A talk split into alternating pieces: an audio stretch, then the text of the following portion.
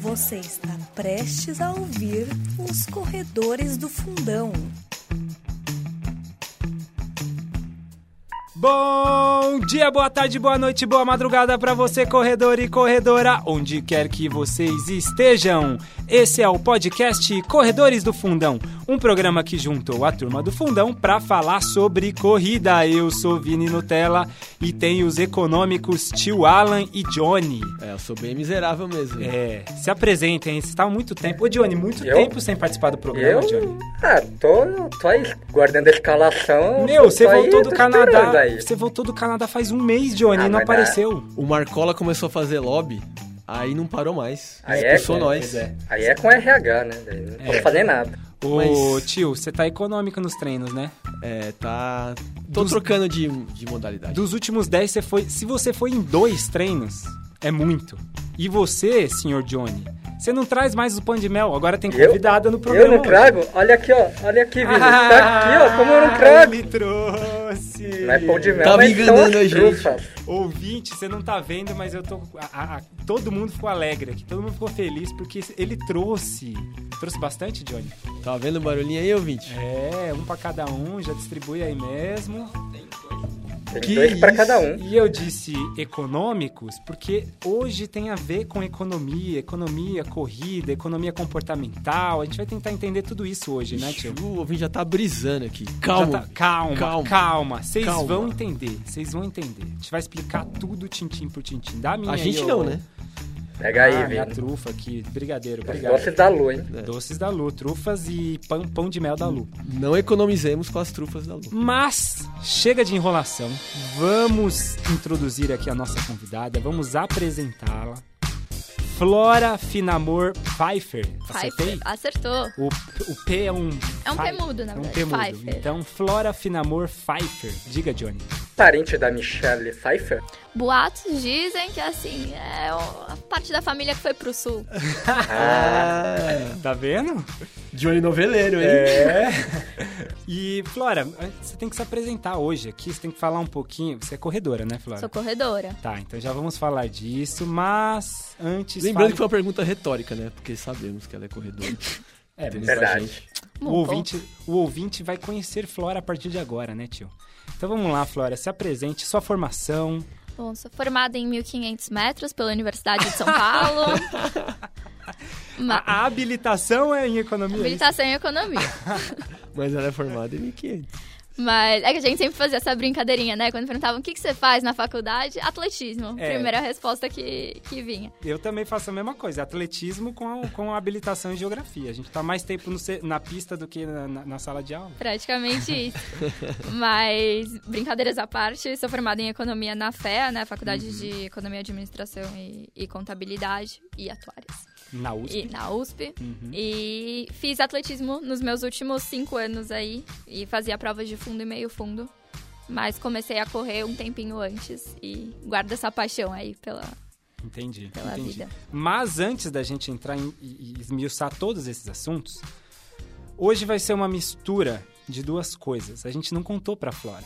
Mas a, A gente, gente gosta de conta, deixar né? Ai, uma meu coisa Deus. meio surpresa, entendeu? Colocando na frente. É. É, É a, o seguinte, a gente você mais, tá, veio Você falar um sobre economia comportamental, a gente vai relacionar com corrida, prática esportiva, mas você também tem parte do Gente como a Gente, que é um quadro que a gente faz no programa, para falar um pouco da sua trajetória na corrida. Então, antes dessas duas coisas, a gente gosta de introduzir o convidado com uma trilha sonora de Ah, sua sim. predileção. Então, qual vai ser a trilha sonora deste começo de programa, Flora? Ai, meu Deus, agora sim? Agora, é assim. Não contamos porque tem que ser surpresa o negócio. Tá bom. Puxa na mente aí. Pode ser a música da Beyoncé, Run the World. Boa. Bem. A partir de agora, Beyoncé. Run the World. Então é o seguinte. É, podemos começar com a iniciação da Flora, tia, na corrida? É, né? Ela se declarou mil-quinhentista já de formação, Flora. De então, coração. quando começou essa loucura? Porque o 1500 é doideira, né? É uma grande, assim, sadomasoquismo. quase, Exatamente. Mas não começou com 1500, certo? né? Não, Começou só como uma Corrida, né? corrida, com corrida, corrida, é. Na Conta pra verdade, gente. acho que eu sempre gostei de esportes, mas eu Uhum. sempre fui muito ruim. Em tudo, praticamente. Eu era um desastre em esportes com bola. Jogava hand, era aquela ponta que ficava correndo de um lado pro outro, mas não tocava na bola. Isso no Só colégio, você jogava no, no colégio, né? Meu pai ia lá, apoiava, e eu só Importantíssima a sua movimentação pra ótima. confundir o adversário. Eu já entendeu? tinha, assim, toda uma predisposição pra corrida, né? Eu era a primeira que voltava pra defesa, a primeira que ia pro ataque, ficava parada. Mas, e aí, é, eu tava nesse, no colegial, gostava de fazer algum esporte, aí um dia eu, come, eu sou de Santos, Uhum. e eu comecei a correr na praia com uma amiga. A gente começou trotando, aquela coisinha bem básica, e até que a gente foi aumentando, aumentando, e de, de repente a gente corria 10 quilômetros todo dia. Caramba! E é, acabava sendo toda a orla, né? Aham. E era muito gostoso pra desestressar, assim, ano de vestibular. Acabou virando rotina e quase como uma paixão. Virou o que você usava pra desestressar do desestressar, vestibular. Sim. Então eu lembro certinho, eu chegava em casa com a cabeça cheia, colocava meu tênis e ia, ia pensando nas matérias e. Enfim, parece que eu me desligava um pouco da, daquele dia. Teve, teve algum evento gatilho? Teve um evento especial pra você começar a correr? Ou você nem lembra porque foi algo orgânico assim? Você começou a correr? A de amiga chamou. Um e- dia X e... É, acho que foi bem orgânico. A gente fazia academia na escola e aí tinha a esteira, a gente começava a correr lá e, e foi por aí. Ela evoluiu o aquecimento, entendeu? Uhum. Foi, Foi uma evolução do pouco isso. aquecimento da academia. Começou a correr, a- a- passou, superou limites, né? Sim. Mas Passou de Santos pra São Vicente, de São Vicente pra Santos. foi na verdade, essa era a meta. A gente chegava até São Vicente e voltava. Ah, é? Pra vocês verem o tamanho da ilha, né? Mudamos de cidade, estamos fazendo uma distância aqui. Exatamente. Era uma coisa absurda. sensacional, né? Eu não dependo de carro. E agora podemos perguntar da outra iniciação, É, né? exatamente, isso que eu ia perguntar. Qual é a transição, então, dessa corrida matinal, dessa rotina de corrida, pra loucura do 1500 ou pro Provas de atletismo pista. de pista, né? Bom, foi entrando na faculdade, né? e aí, que ser aquela bichete animada, querendo entrosar, entrar nos times. E aí falaram, ah, tem um tal de bichuspe. Uhum. E aí eu, não, beleza, vou me inscrever. Eu vi que tinha atletismo, fiquei super feliz, porque falei, ah, pelo menos isso eu consigo dar uma, uma enrolada. E aí, acho que desde o primeiro treino de, de atletismo pros bichos eu fui. E acabei competindo bichuspe, fiz o 1.500 metros porque eu já treinava, tipo, aguentava. Acho que muitas Aham. das pessoas entram e não aguentam, né? Então eles falavam, ah, vai correr aí que, que você aguenta. Tem, tem um dos seus artigos que a gente, a gente leu todos aqui. Não é porque a gente ia fazer o programa, a gente já lia desde quando você lançou, né? E tem uma história legal, um trechinho que você conta, especificamente desse 1500. Conta um pouquinho pra gente como é que. Tra- eh, Fala um pouquinho daquele texto, da- daquele horrível. sentimento de fazer um 1500, de parecer fácil. Como é que foi isso? Não, foi péssimo, porque eu tava acostumada a correr 10 quilômetros. Então falavam, ah, 1.500, eu, nossa, tranquilo, né? Quem faz Quilômetro e 10 meio. faz 1.500, né? Que coisa mais tosca. E aí eu comecei. E eu sou competitiva. Aham. E aí começou junto uma menina da medicina. E a gente ia. E aí uma e a outra, uma outra. E foram todas as voltas, uma passando a outra, aquela corrida bem chata que você vai se matando. E você começa a sentir pela primeira vez o que é correr um 1500. Então você sente você ficando sem ar, sua perna doendo, seu braço não indo. Eu não- acho que a, a audição dá uma, uma falhada, né? Uhum. Você começa a entrar num túnel, assim, de, de exercício, de adrenalina. Você não tava acostumada, né? Não Porque era a tava, primeira zero. prova, né? de assim mais rápido, mais intenso, com certeza.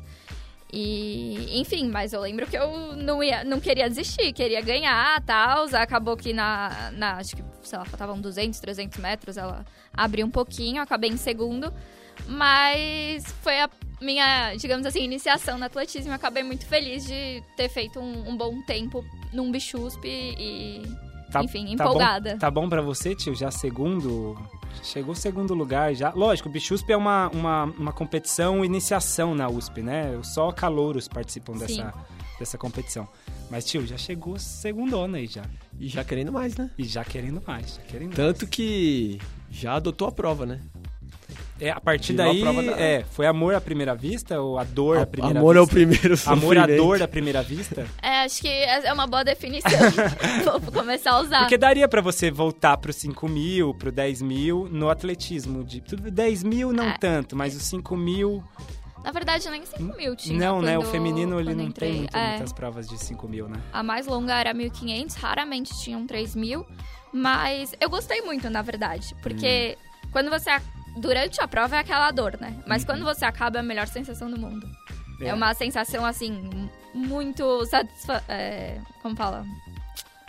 Que, Muito que- boa, que é né, mais, de- É, é, A é- satisfação de terminar É, e de- sentir que deu tudo. é a adrenalina Isso. pós-montanha russa que você já pega a fila de novo pra, pra ir de novo. né? Um pouco isso. De ter, passa... de ter quebrado limites. Acho que eu Sim. fiquei um pouco viciada nisso. De melhorar, de... A cada treino, tentar melhorar tempo, essas coisas. E quando você entra, é fácil, né? Você tá numa evolução. Então isso vai te motivando Uhum. pra... Muito legal. Tá na hora a gente introduzir a outra paixão aqui, então. Sim. É paixão atrás de paixão, É, entendeu? aqui é assim, entendeu? Inclusive, bom. falando em paixão, você falou Santista, você é Santista. Sou Santista. Aí, ó, mais uma paixão. Agora põe a outra paixão. Como que veio a economia comportamental no seu curso fora? Tá bom. Então, é, na minha vida eu sempre me interessei muito por cérebro, cognição, é, decisões no geral. É, lia muito sobre isso e acabei entrando em economia, assim, por é, gostar das matérias e tentar entender um pouquinho mais. E quando entrei em economia, eu adorei o fato de que no final o que a gente estuda são decisões, são escolhas. É, mas no curso não tinha nada muito puxado para esse lado de economia comportamental Uhum. que acaba a economia comportamental ela acaba puxando um pouquinho de estudos da psicologia, né, de como as pessoas realmente se comportam e tomam decisões no mundo real e o que isso tem a ver com os modelos econômicos tradicionais.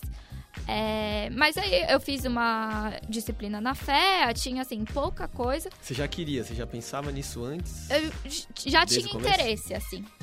É, e quando eu tinha oportunidade me aprofundava, mas foi quando, na verdade, eu saí da Atlética que eu comecei a pensar em, em trabalho e o que, o que, que eu vou fazer agora, que eu falei, a economia comportamental, é isso que eu quero me aprofundar. Aí eu criei um grupo de estudos lá na FEA. É, a gente organizou uma série de eventos e, enfim, fazia discussões de conteúdo. E nisso eu fui é, me forçando a ler mais e aprender muito na área. E aí acabei, enfim, caindo ainda mais de amores por esse tema. Hoje eu trabalho com isso na prefeitura.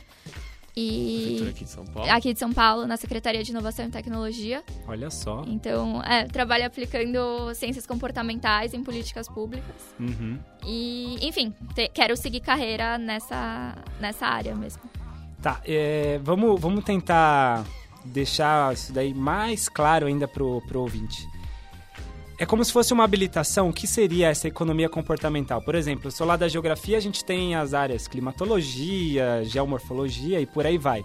Na economia funciona assim também? Cada um vai para um cantinho, para uma, um- uma parte específica. E aí, o que seria a economia comportamental de um jeito simples para a gente tentar relacionar com a corrida? Tá. É, na graduação, não tem muito isso de, tipo, habilitação, especialização. Você tem. Você pode escolher algumas eletivas e você é, tem mais interesses, mais afinidades. A economia comportamental, ela é um, uma área da economia que é recente, acho que ela surge na década de 70. Hum. Esse, esse- essa corrente mais nova aí, né? Sim. E ela tenta complementar a economia que tá mais, como fala, no mainstream, a, a economia mais Tradicional, tradicional, né, que é a ensinada e tal. Só que a economia tradicional, ela se baseia muito em é, como o mundo deveria ser. Como as escolhas deveriam ser, o que é esse padrão ideal da escolha racional, da escolha lógica. E a economia comportamental, por outro lado, ela tenta ver como as escolhas realmente são. Então, por que, que as pessoas escolhem isso? E se tem alguns fatores que influenciam é, todo mundo de uma forma sistemática e que aí isso valeria a pena entrar em modelos e a gente conseguiria prever. Eu não sei se entrei muito no Economic não, agora, Case, não, mas agora, deu pra agora entender. faz todo sentido. Toda a questão é prever como Ago- que a gente se ex- comporta. Exatamente, agora sim a gente consegue Ela quer relacionar com a controlar o corrida. negócio todo aqui. O ouvinte estava até agora falando, peraí, trouxe uma economista, ela corre, mas ela vai falar o quê? Vai trazer o primo rico daqui a pouco, vocês vão ficar falando aí, não. Agora sim, vocês Ainda agora... é um podcast de corrida. amigo. Isso, exato. Ainda é um podcast é, agora, com certeza. Agora a gente consegue fazer. Agora, então vamos lá. Passando um pouquinho adiante, depois a gente volta. relacionando então, agora dá para relacionar com a corrida, certo? Com certeza. E Fala um o que economia comportamental tem a ver com corrida? Isso. Nada. Mas a gente faz ter. Mas a gente faz ter tudo. A gente faz ter. É porque, assim, obviamente, não tem uma área na economia comportamental que se dedica ao estudo da corrida. O que eu acho muito errado. Eu acho que tem muitas coisas. Mas, Mas você a tá criando, Flora. Tá criando. É a, a missão, né, de carreira. Missão.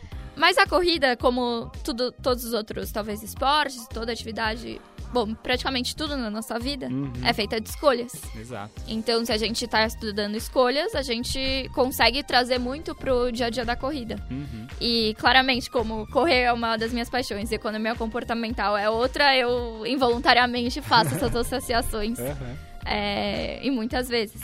Então, acho que na corrida a gente lida muito com situações de autocontrole e tentação, né? Uhum, Então, é isso que tem total relação, né? Sim. A, a, a, a fé tem que correr atrás disso, tem que se virar, porque tem Literalmente, total relação. né? É, literalmente. Correr atrás. essa construção da, da área das- da economia comportamental vem muito junto da, da neurociência e da, da psicologia Sim. também, da psicologia neurocognitiva, né?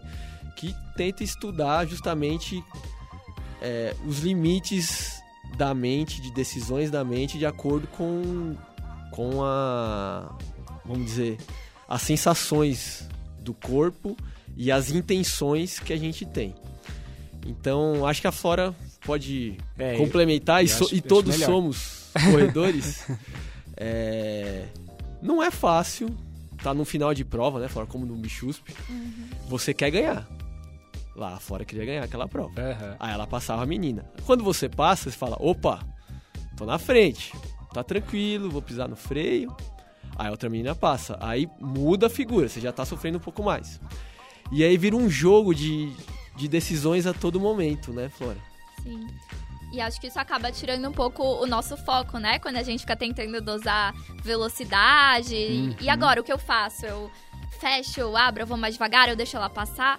E aí, isso acaba cansando ao longo da prova. Então, é, acho que, assim, sem sombra de dúvidas, tem muito papel aí da nossa decisão, da nossa cabeça, no nosso desempenho físico e, e esportivo. E tudo isso muito rápido, né? Quando você, Muito, você deu o exemplo, sim. por exemplo, do 1500. O exemplo, por exemplo, eu tô pegando do Marcola, tá, Johnny? Sim, sim, O, o, o Johnny, o Johnny, o Johnny lembrou bem, o tio, que o Marcola tem usado nos últimos três programas, por exemplo, exemplo por exemplo. Então vamos Um usar o exemplo, exemplo por por exemplo. exemplo. Um exemplo, por exemplo, Flora, é o 1500, que é muito rápido. Então, é- no seu artigo mesmo, a gente vai divulgar depois tudo isso aqui, tá? Ok.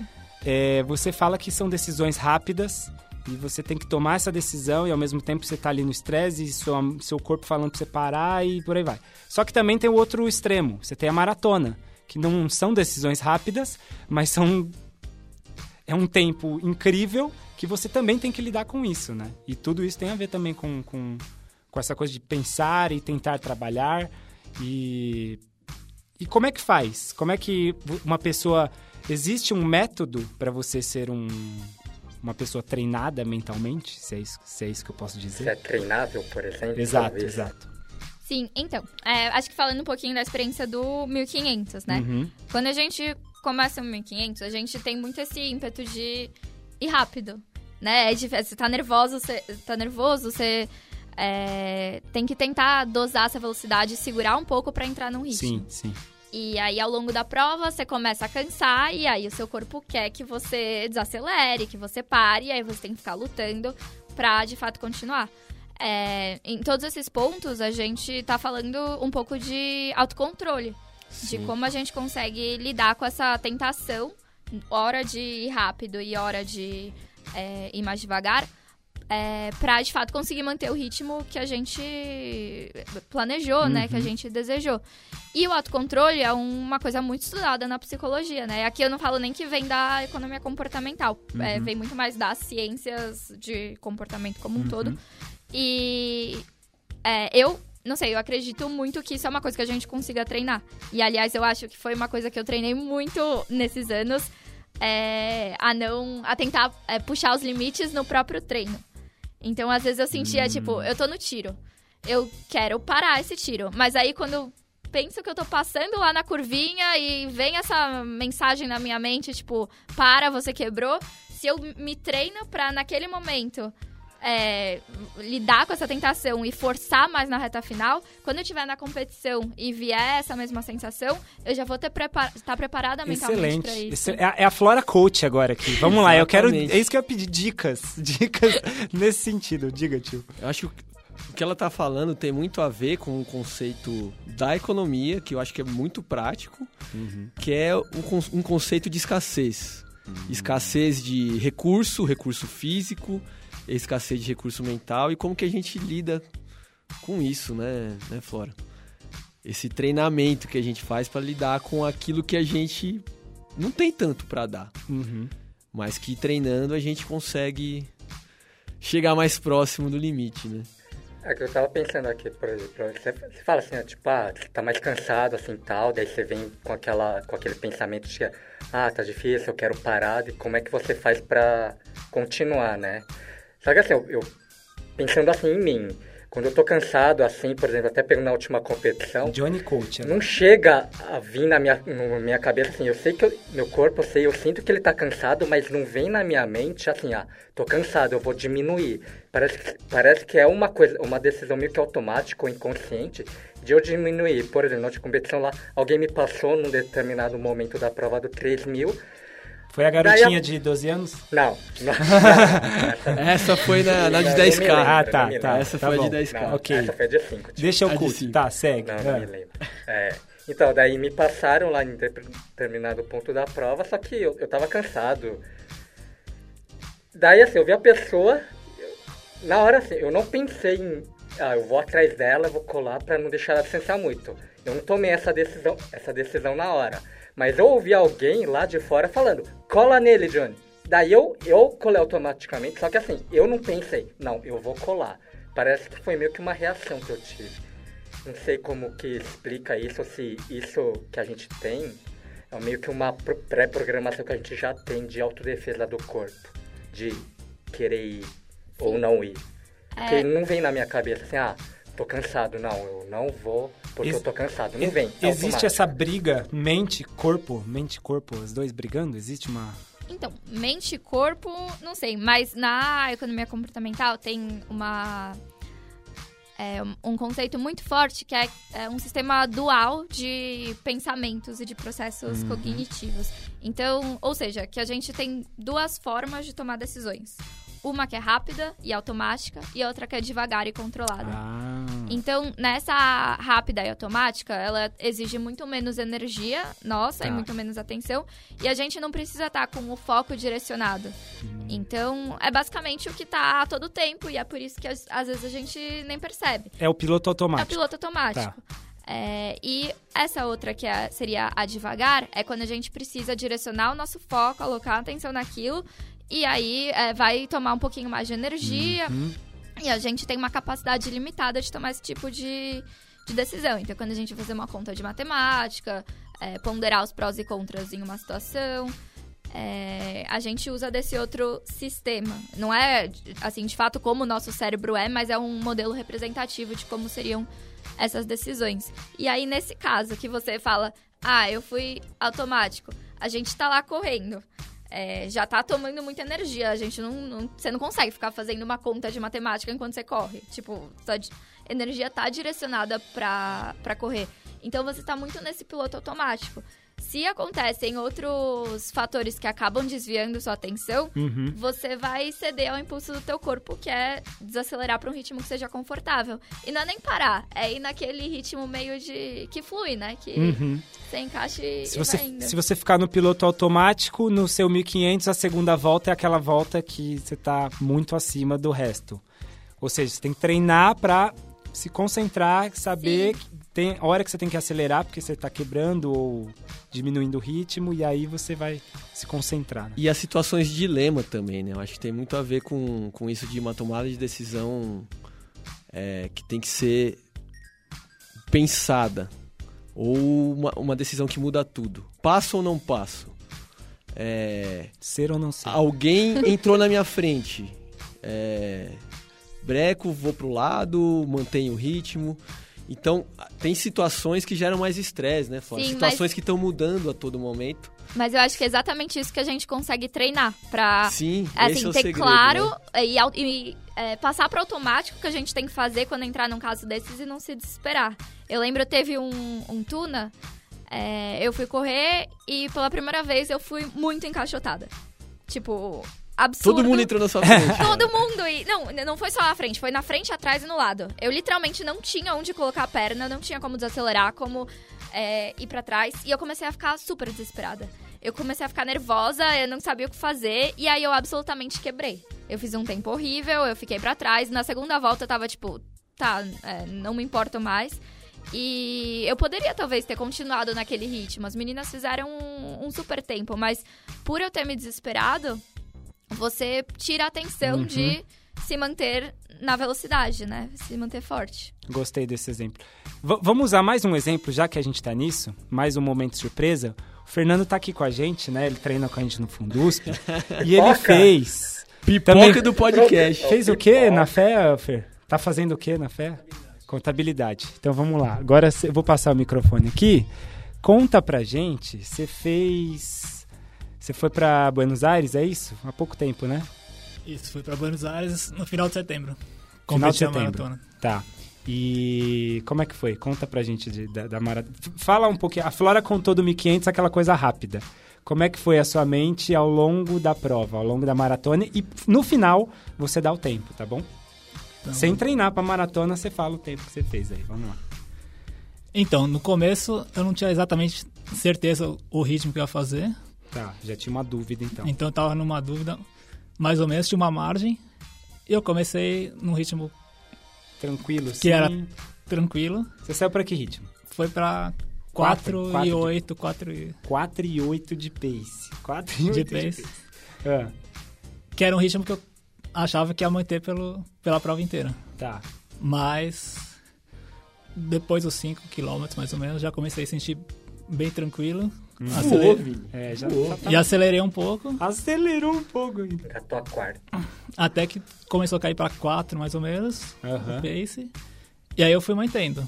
E, e como Você é que tava era... se sentindo bem. Isso, como é Tava que me era bem. mentalmente o processo todo? Então, mentalmente, eu sabia que nesse ritmo até a meia eu já tinha feito Já 1 hora e vezes. 23, em condições bem piores, na praia, calor. Uhum. E não tava tão bem treinado como eu tava na maratona. Então sabia que até a meia eu aguentava. E depois eu ia ver o que acontecia. E aí começou a bater o cansaço, mas Uhum. eu fazia. Bom, até aqui eu aguento. Você tinha algum tipo de controle Depois- de- do seu ritmo? Ou você fez... Quando eu pergunto da maratona, porque você fica horas ali. E aí essa coisa do que a Flora disse, do piloto automático versus o foco, não versus, mas as duas coisas, se você ficar focado mais de duas horas, é um desgaste mental muito grande. Então, é- é- nesse sentido, você tem um momento automático e depois você vai pensando, ou como é que foi isso? Você se concentrou, tentou se concentrar durante a prova inteira. É, eu tentei me concentrar para manter o ritmo, mas chegou uma hora que o ritmo vai Você tá ali naturalmente. naturalmente. Até que chegou um ponto que eu não, eu não conseguia nem acelerar, nem desacelerar. E aí que Eu- você tá fazendo um eu só super conseguia manter o esforço, ritmo. né? Sim. E aí, lá pros 25, aí é um pouco difícil pensar, né? Ah, falta só 17 quilômetros, ou sei lá, falta, Falta só 17. Só dizer. ou falta 15, que é uma hora correndo. Eu, tenho mais- eu tô cansado e preciso aguentar mais uma hora nesse ritmo. Aham. E, E chegar um momento que eu falo, bom, se eu quebrar lá na frente, quebra- que agora eu não consigo diminuir, que eu não vou voltar pro ritmo que eu tô. Então, eu vou até quebrar e chego. Quanto Depois dos deu? 30 e pouco, tá doendo um pouquinho, mas eu consegui manter até o final. Quanto que deu? Deu 2 horas 47 e 30 segundos. Tá, merda, hein? Duas Tomou a 47. decisão correta, velho. Você vê que o, o Fundusp tem Manteve. efeito. Uma semana de treino no Fundusp tem 2,47. É Não é assim, impressionante. Não é assim, não. Obrigado, Fê.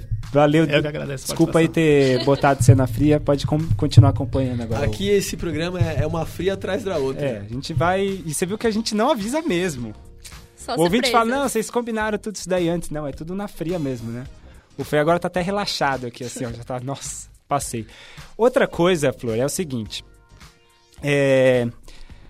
vamos supor lá, o, o Fer tá, tá durante a prova, e aí chegou lá no 32, ele falou, bom, tem mais 10 ainda, só faltam 10. Existe também um truque de você tentar se enganar. Eu uso muito isso nas minhas corridas. Então existe aquela coisa de, ah, se concentra aí, daqui a pouquinho você vai, isso vai terminar, e aí você vai ter. É, vai se vangloriar disso, ou você terminou esse treino pesado, vai só mais esse último tiro, depois você vai comer um, um McFlurry, como é que funciona isso?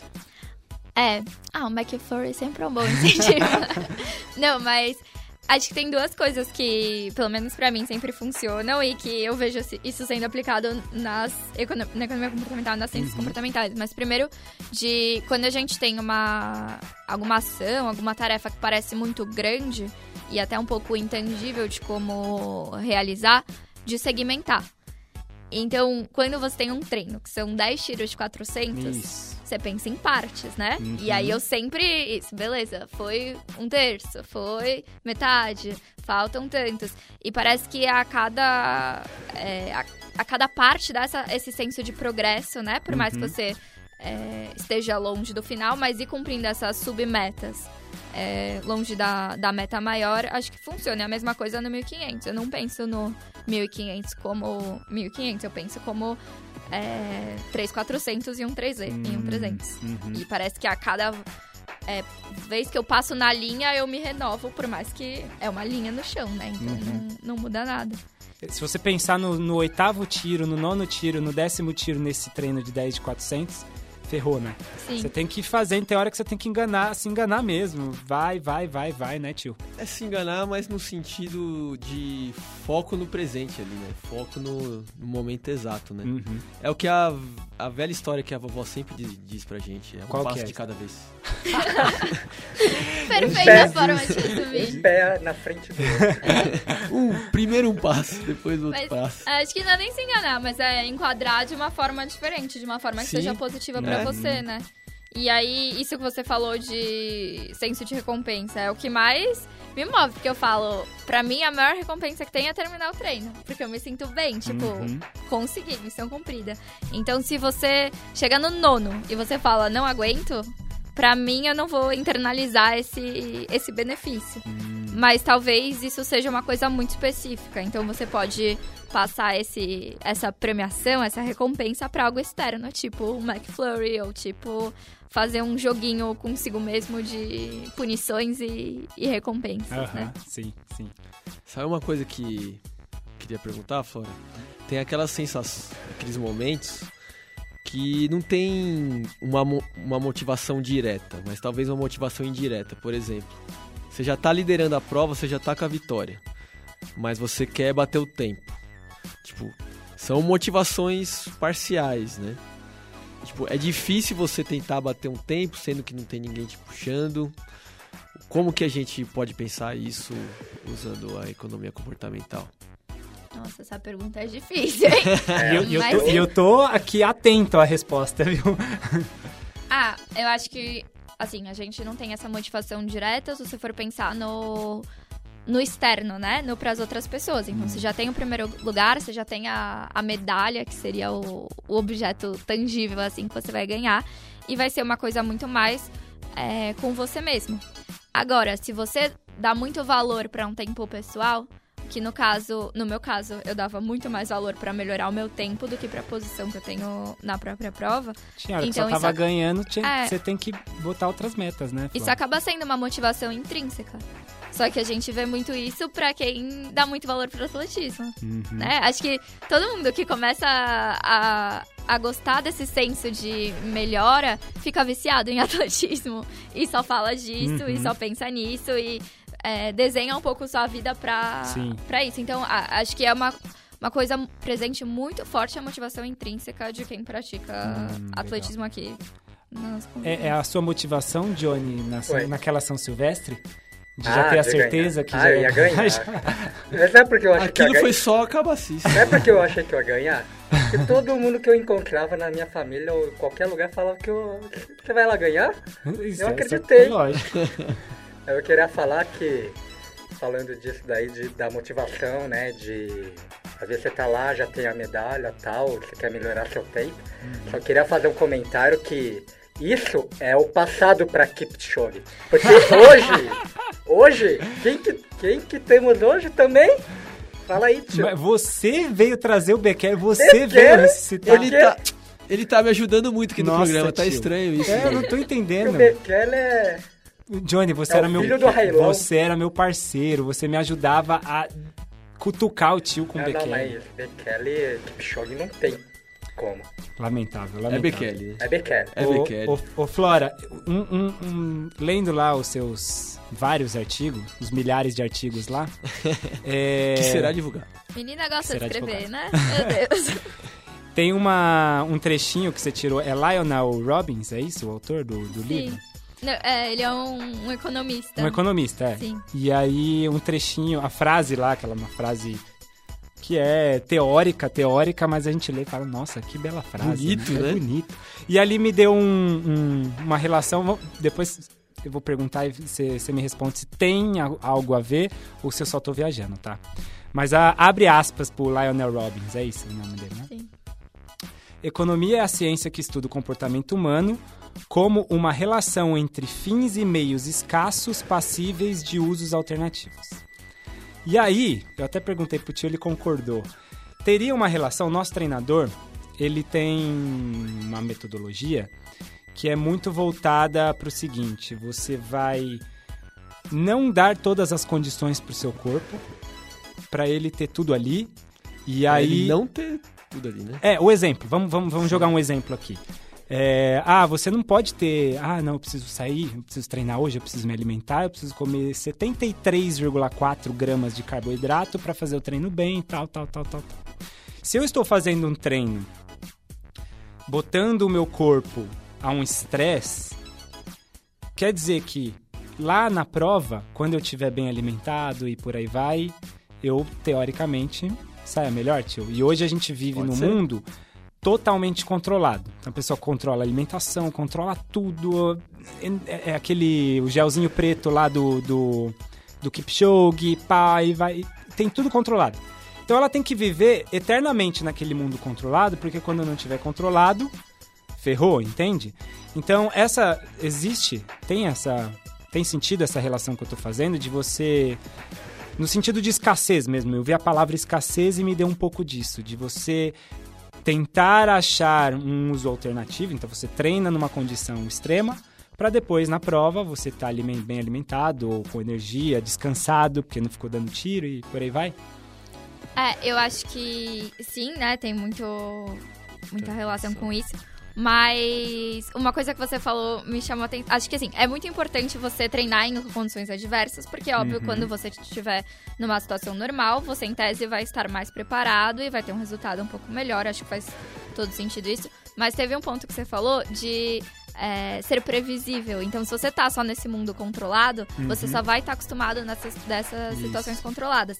Então, se acontecer algo que você não está acostumado, você se desespera e, e piora seu resultado. Teve em um desses livros é, de, de economia comportamental, eles falam do Michael Phelps. Que o treinador fazia ele é, praticar assim, nas condições mais variadas possíveis.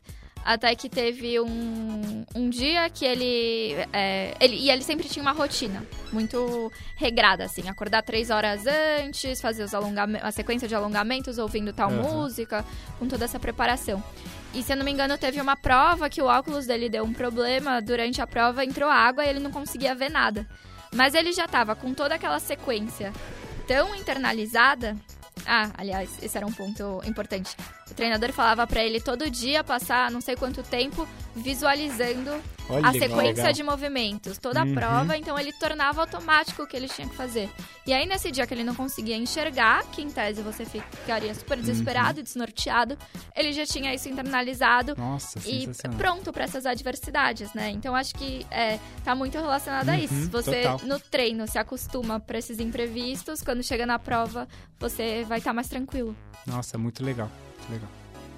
E é, o, o- que eu, o que eu o que eu penso sempre é, porque tem, tem um monte de gente que também vai falar o, contrário. Vai falar, não, mas então eu tenho que ficar 73 dias sem me alimentar, e aí eu vou treinar, e aí eu como 15 quilos de carboidrato na semana. Não, não é assim. Aí você desmaia, né? É, você tem que colocar no, no corpo sobre um certo estresse pronto, né? E a ideia, eu acho que na economia comportamental é meio essa também, né, Fora? De ser gradativo, ser, ser aos poucos que você vai condicionando também, né? Tem. Não? Não é Ai, bem é, assim. eu desconheço, né? Não, não tô falando que...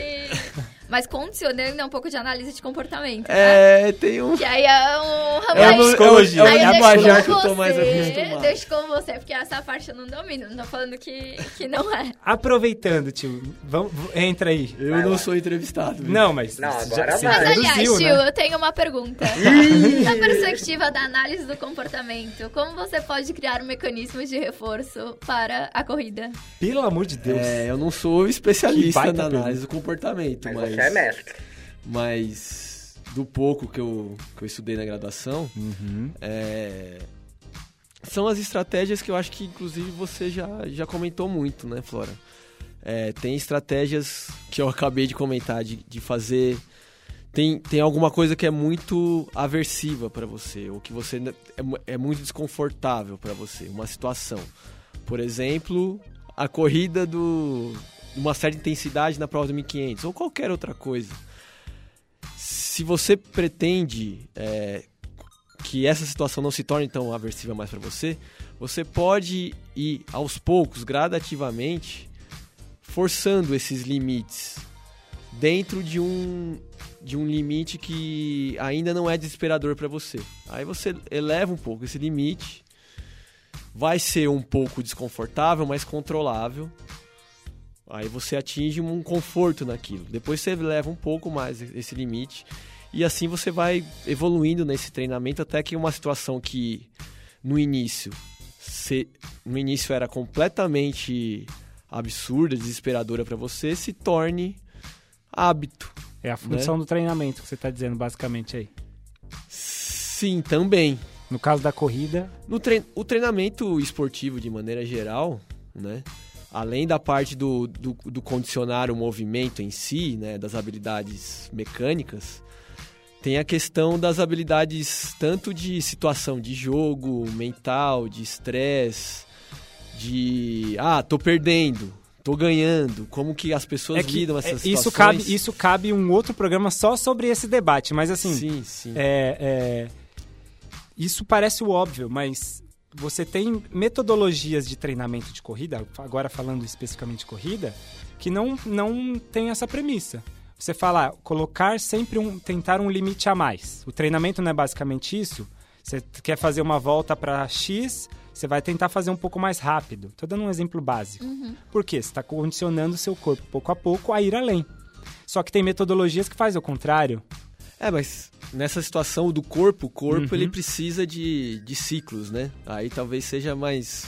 É um assunto mais a ver com a fisiologia do próprio corpo, mas tem pico, se você desgasta demais, você tem que dar um, uma queda, Uhum. aí depois você retoma a forçar o corpo, mas na mente você consegue trabalhar mais constantemente. É, é possível, Entendi. é possível também. Você se condicionar a situações de estresse para que elas não se tornem tão estressantes assim. Tá. É, Flora, mais uma coisa que eu vi nos seus, nos seus textos, Muitos textos, né? É. Falar de que eu, acho, que eu acho que seria legal é, você exemplificar, assim, to- tudo que a gente meio que falou, numa rotina. E usando a corrida nessa, nessa rotina. Porque em um dos seus textos você mostra lá também um pouco do. Você fala do sofá e por aí vai. Como é que é isso? Eu acho que até o tio mencionou hábito, né? Acho que é uma coisa que a Isso, gente pode boa. comentar. Além dessa questão, toda essa questão de tentação e autocontrole na própria prova em si, no ciclo de treinos, tem uma, um aspecto mais macro disso, que é de criar uma rotina de treino, de começar a correr, de começar a praticar esportes. Uhum. E aí, nisso a gente lida muito com tentação e com frustração. Exatamente. Porque você tá, é, depois de um dia cansado de trabalho, enfim, estudos, N coisas, pra você ir fazer um esporte, sempre, às vezes você chega em casa, tem um sofá, você tá com fome, e vai se acomodando. E aí, como você quebra esse ciclo de, ah, amanhã eu começo, pra de fato começar e, e criar, né, essa Uhum. Essa, ro Essa nova rotina. né? é, eu acho que tem. Aí tem muita coisa que, que interfere, mas a primeira coisa que eu sempre noto, pelo menos comigo, que eu sou extremamente otimista. Começa a semana, eu falo, não, essa semana vai dar pra treinar todo dia, duas vezes por dia. Ainda de manhã eu corro, à noite eu faço academia. Nossa! E claramente isso não se concretiza. Uhum. Então, acho que essa já é um, um primeiro efeito, assim, que a economia comportamental fala que aparece, que é o viés do, do otimismo e a falácia do planejamento. Que a gente tende a ter um, um grande excesso de, assim, ser bem otimista com o que a gente Sim. vai conseguir fazer, e isso tá um pouco dissociado da realidade. Na planilha. É Na a planilha velha é maravilhoso. É a velha história das promessas de fim de ano. é, Inclusive tá chegando. primeiro de janeiro, vai e tal. Então, às vezes, uma, assim, uma primeira estratégia é tentar fazer um plano mais de acordo com a realidade do que é possível, né?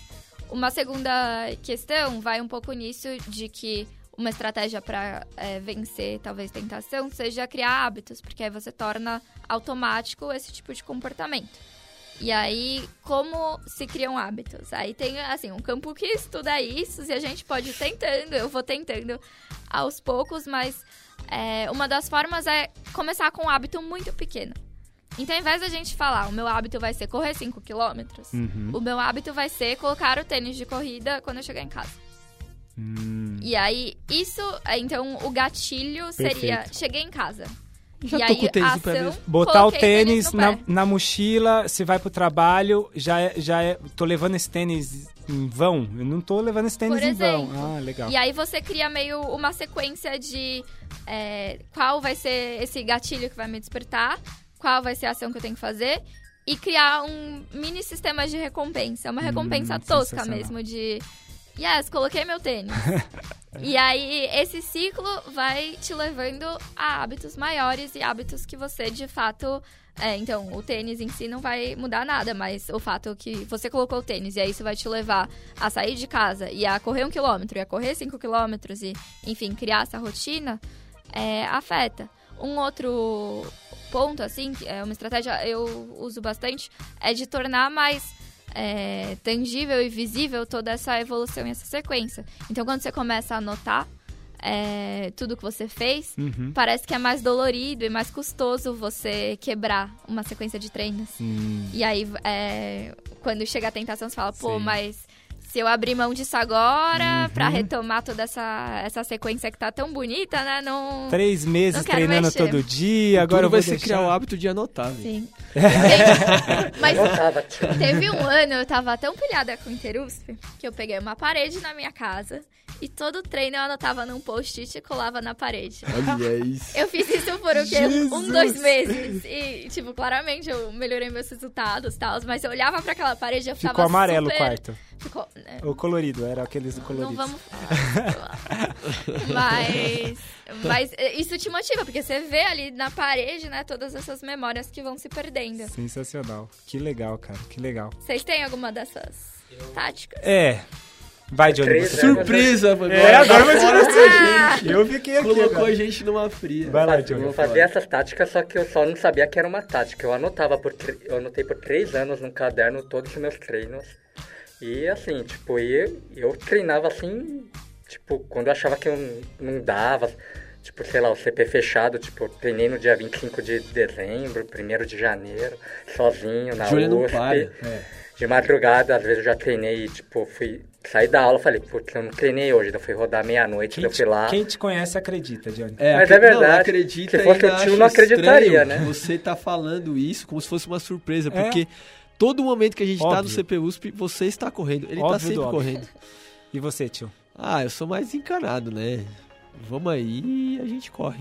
O, É tio, o tio, o negócio do tio é quantidade, né, tio? Quantidade de Faz 49 modalidades, 49 esportes diferentes e treina meia boca todos, entendeu? É não tem isso. essa coisa de planilha, não, Flora. Com ele é tipo, vamos eu sou aí. especialista em generalidades. entendeu? Exatamente. Para não deixar de fora o Fernando, né? Já que ele participou na, na parte da, do exemplo, a pergunta é da Flora aí, ô Fer, você que responde. Então, dessa vez sim eu anotava os treinos, mas pelo celular mesmo, como ficava registrado do o treino no relógio. Então eu anotava o que eu fazia, se era uma rodagem, ou se era um treino de tiro, de E tinha esquema de Forte. recompensa pra você mesmo? esquema de recompensa. Não, não Nada. pensei em Era nada. só você olhar, vivia, nossa, fiz Foi- isso, fiz isso, foi só pra pra ter uma ideia. Lembrar durante a corrida, lembrar, pô, eu treinei bastante, me preparei bem, então eu não tenho desculpa agora pra. É Chegar e parar ou desistir. Entendi. Era um negócio de, mais ou menos assim. É, Fala você agora, Vini. Eu, bom, eu eu tenho uma ligação muito forte assim. Acredite, ouvinte, não é propaganda no McDonald's, mas assim, o Ah, McFlurry, sabia. pra mim, entendeu? É algo tão Não estamos recebendo jabá nenhum, que fique claro, Mas gostaria. por que, por que que eu tenho que usar a meia listrada, que é uma é, é um clássico, a cueca sem lavar, a cueca vermelha ou cueca de cor tal, que também é um clássico de superstição, se eu posso ter na minha superstição um McFlurry, Flora? Perfeito, Verdade. perfeito. Diga, Johnny. Primeira coisa, a Lu não vai gostar desse, de ouvir esse de- podcast. calma, deixa... Segundo, deixa eu falar. Ah, pode falar. Segundo, outro dia a Lu veio falar pra mim assim, palavras dela, vou É. parafrasear porque eu não lembro exatamente. Aham. O Vini come os doces da Lu e vai bem na prova e coloca o crédito no McFlurry. Toma essa! Vou Toma dar então. essa. Então eu vou deixar claro que a última competição, a última competição que eu fiz, é mês passado, não, começo do mês. O que que acontece? Eu fiz, eu me preparei antes com o McFlurry e a recompensa depois foram os doces da Lu. Então não tem nada disso, entendeu, Lu? Eu, eu tô próximos stories e próximas A- competições a Lu, eu vou mostrar já as duas se enrolou, coisas. já se Mas- enrolou. Johnny, não tente desviar o assunto aqui. A questão é o seguinte. Daqui a pouco vai falar de Railão aqui de novo. É, já não, veio, não era nem pra citar o Highland nesse programa. Mas é isso, eu tenho muito essa coisa da recompensa. A hora que você. Um dos textos que eu li também, o trechinho, quando você fala da recompensa, ali eu me senti representado, entendeu? Sim. E tem mais uma estratégia, na verdade. Ah, mais uma. A gente é um ser social, né? O ser humano é um ser Sim. social. Então a gente se influencia muito pros grupos em que a gente está inserido. E a gente quer se identificar com as pessoas que a gente se Uhum. é, que a gente, enfim, admira, convive. Então, eu acho que tem, aliás, eu acho que esse efeito é muito pesado na corrida de das pessoas se motivarem a correrem porque assumem um compromisso com um grupo. Hum, Então você vê lá os outros estão indo, seja porque você não quer passar vergonha de ser o Perfeito. omisso ou tem um custo ali de deixar a pessoa na mão, Uhum. seja porque você tem um benefício né, de socializar enquanto corre. É, isso é uma estratégia que assim pode funcionar muito a quebrar essa preguicinha. E acho que vocês fazem muito isso com o Fundusp, né? perfeito. Aprendemos várias estratégias Não, aqui sensacional. com a mestre das estratégias. O, o- não, o ouvinte, o ouvinte tá, tá, tá preparado, tá pronto já, todo o planejamento Não, dele. Pode fazer uma maratona amanhã. já não tem desculpa pra, pra fa- faltar em treino, já tem todos os gatilhos. Foi um. Tá pronto. é- é- tá na moda o coach, mas é, não vamos usar esse coach, porque aqui é lógico, foi bem mais aprofundado o papo e a gente tava mostrando uma coisa, mas que aula, né, tio? Que Foi aula, aula, né, Johnny? Foi. Flora, Foi um papo. Mestre das estratégias. mestre das estratégias. E aí a última coisa é o seguinte: fazer um convite, um convite aqui é, ao vivo. Você tem que vir treinar com a gente, porque agora no Fundusp a gente tem o meio Fundusp. Então a Olha gente só. treina agora, tem um grupinho. O Fundusp vai ficando grande, a gente dividiu. E agora tem gente que treina só para 800 e 1500. Então fica o convite. Você não vai falar não ao vivo, né? Então Vini, você está usando uma última estratégia chamada de comprometimento prévio. Olha só todos os nomes aqui. Toma essa, Vitor. Todos os nomes. E agora, ok, eu vou entrar para o meio fundusco. Não, mas de verdade, eu quero muito retomar uma sequência nos treinos e seria bom ter Tá um vendo? grupo Eu falei que essa estratégia ia dar certo. Obrigado, Flora. Obrigado pela presença. Que aula. Foi aula mesmo. Sem zoar. sem Obrigada a zoar. vocês, gente. Foi muito bom esse papo. Obrigado, Foi Fer, também pelo depoimento, pelo exemplo, por tudo que Nosso você... pipoca ilustre aqui. É o pipo... Ah, pipoca, né, Johnny? Pipoca O primeiro pipoca de podcast. inovamos. Não, não, não pagou inscrição Existe e participou. A gente Exato. tá criando E esse ainda ganhou doces da Lu. Usou nossa infraestrutura. Mas aqui não tem problema, a gente gosta desses pipocas. aqui. Apesar de participar foi mais uma punição do que uma recompensa. É isso aí. Mas eu tô feliz pelos doces que que o Aí, tá vendo? Valeu a Aí, pena, ó. valeu a pena. Aí, recompensa. Valeu a pena mais um aí, passar o apuro aí que você passou. Valeu, Fê, valeu mais uma vez, Flora. Obrigado, Johnny. Vê se volta pros próximos programas, Tô tá? a escalação É, aí. vem com essa daí, ah, trabalho, vou ficar no hospital, aí eu vejo lá, tá Ó, coçando. tá acordadinho aqui, É. ó. Não sei o que tá É acontecendo. só Obrigado, tio. vir Por aí. É nóis. Agora voltou a rotina também. Ah, eu vou querer mais umas férias aí. Tio, mas- mais uma vez aí, divulga, pe, pede- peça pros ouvintes divulgarem o podcast aí que tá dando certo a Tá estratégia. dando certo? Sim. Então, ouvinte. Aonde eles vão divulgar, tio? Ah, dá pra divulgar no grupo da família. Exatamente. Dá pra divulgar no grupo da assessoria. Quando rolar aquele, aquele atrito, aquele conflito político, É. o que, que você faz pra quebrar o gelo? Ah, joga, ouve esse podcast de corrida Isso, aí joga que o vai link relaxar. Lá, é lógico. perfeito, Exatamente. perfeito. E dá pra eles seguirem também a gente no, no Instagram, né, Johnny? Sim, no Qual que é o Instagram. nosso Instagram? Podcast Corredores do Fundão. Aê, arroba podcast Corredores do Fundão. Então eu agradeço Johnny pela divulgação, agradeço o tio pela divulgação, agradeço você, querido ouvinte CDF. Lembrando que você pode também apadrinhar este podcast, tá? Através do padrim.com.br barra podcast Corredores do Fundão. E, um- e a gente tem que agradecer também aos padrinhos e madrinhas, Marcos Izumi Okajima e Danilo Balu, padrinhos do 5K, Grazi Ferreira, Maria Luísa Gomes, madrinhas do 5K, Caio Gandolfo e Guilherme Gomes, padrinhos do 21K, An Angélica Nóbrega, madrinha da maratona, e o nosso padrinho Major, Bruno Kendi Uemura. Mais uma vez, obrigado, querido ouvinte CDF, onde quer que você tenha ouvido esta bagaça. Valeu e tchau!